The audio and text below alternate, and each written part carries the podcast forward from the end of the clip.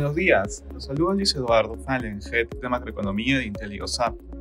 El día de hoy, jueves 21 de septiembre, los mercados retroceden tras tono alcista del mensaje de la Fed.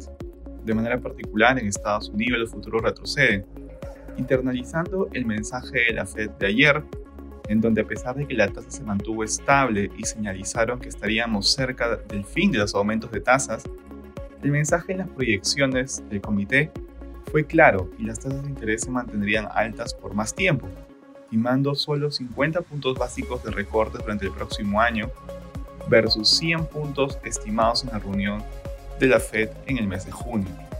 En la eurozona los principales índices del bloque retroceden.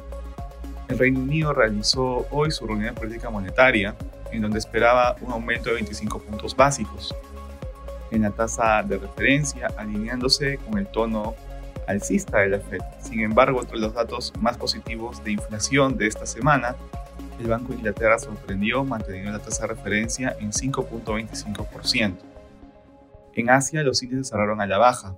En Taiwán, el Banco Central mantuvo la tasa de referencia en 1.875%. En Indonesia y Filipinas, los respectivos bancos centrales optaron por la misma decisión y mantuvieron las tasas de interés. Respecto a commodities, el precio del oro retrocede durante la jornada, por su parte el precio del cobre baja.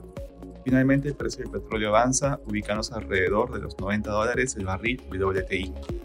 Gracias por escucharnos y si tuviera alguna consulta, no duden en contactarse con su asesor.